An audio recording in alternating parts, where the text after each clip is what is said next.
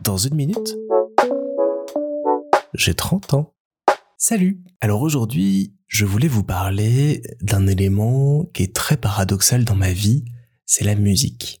Paradoxal d'une part parce que la musique elle est présente depuis que je suis tout petit, je suis d'une famille euh, de musiciens. Mon papa a fait du violoncelle, ma maman de la contrebasse, mon oncle est euh, chef d'orchestre, et on a toujours baigné dans cette éducation euh, de musique classique ou de chambre. Moi, j'ai commencé le solfège très jeune, le piano aussi.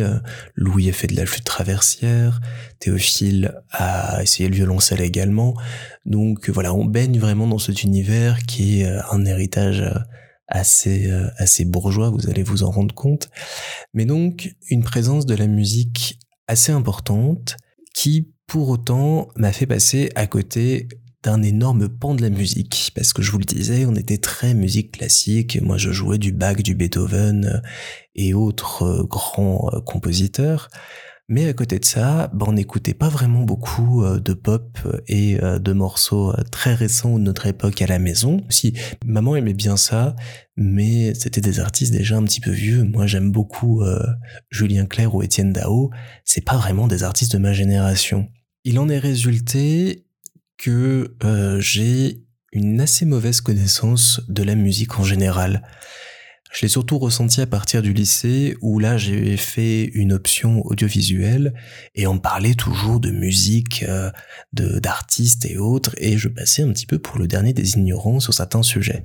Je me souviens d'un voyage en bus absolument horrible où euh, un de mes euh, camarades de classe m'a fait pendant une heure un blind test où je n'ai su répondre à absolument rien, peut-être un Bob Marley ou autre, mais j'ai manqué de cette éducation à la musique.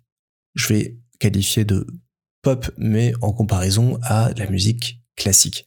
Tout ce qui n'était pas classique, je connais assez mal. Donc c'est vraiment tout un univers que j'ai appris à découvrir avec le lycée et plus encore après quand je suis monté à Paris faire mes études où je me suis retrouvé un petit peu seul et besoin dans ce petit appartement que j'occupais euh, à Montmartre de m'occuper, d'occuper un petit peu l'espace qui était autour de moi et de l'habiter en musique. Et c'est là que j'ai, grâce notamment euh, à Spotify, à iTunes ou autres, ouvert un petit peu euh, mes yeux et mes chakras à la musique et découvert de nombreux artistes, des choses que je n'imaginais pas euh, écouter un jour. Voilà, donc je suis passé un petit peu partout.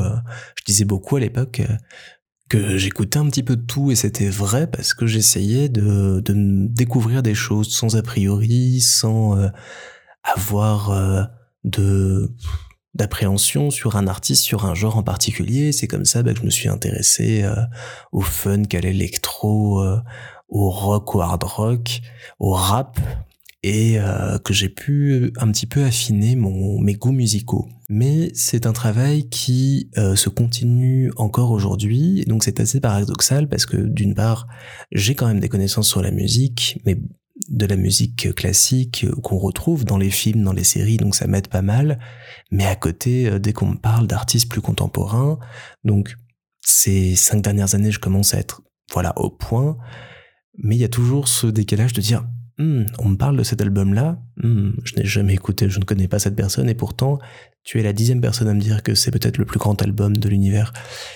Je vais peut-être écouter me faire euh, une idée là-dessus. Et puis, ça me pose un autre souci, c'est au niveau du travail. Quand on fait du montage vidéo notamment, bah, il faut de la musique, il faut euh, connaître un petit peu euh, qu'est-ce qu'on peut utiliser pour telle émotion, pour telle envie qu'on veut faire passer, avoir une petite bibliothèque musicale à soi qu'on peut facilement proposer, utiliser.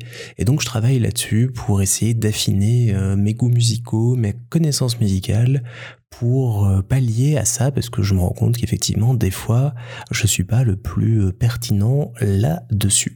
Mais euh, voilà, il y a tout un pan qu'il faut encore que je travaille sur la connaissance d'une musique un petit peu plus contemporaine et donc euh, je m'emploie quand j'ai le temps, quand j'ai l'envie euh, d'écouter des choses euh, et d'en découvrir un petit peu plus chaque jour. C'est comme ça que j'ai, sur les conseils de ma pote Mel, j'ai écouté la Zizi Kaka Mixtape qui est sortie il y a quelques semaines et je dois dire qu'il y a certains morceaux qui m'ont bien fait marrer même si tout n'est pas bon à garder là-dedans.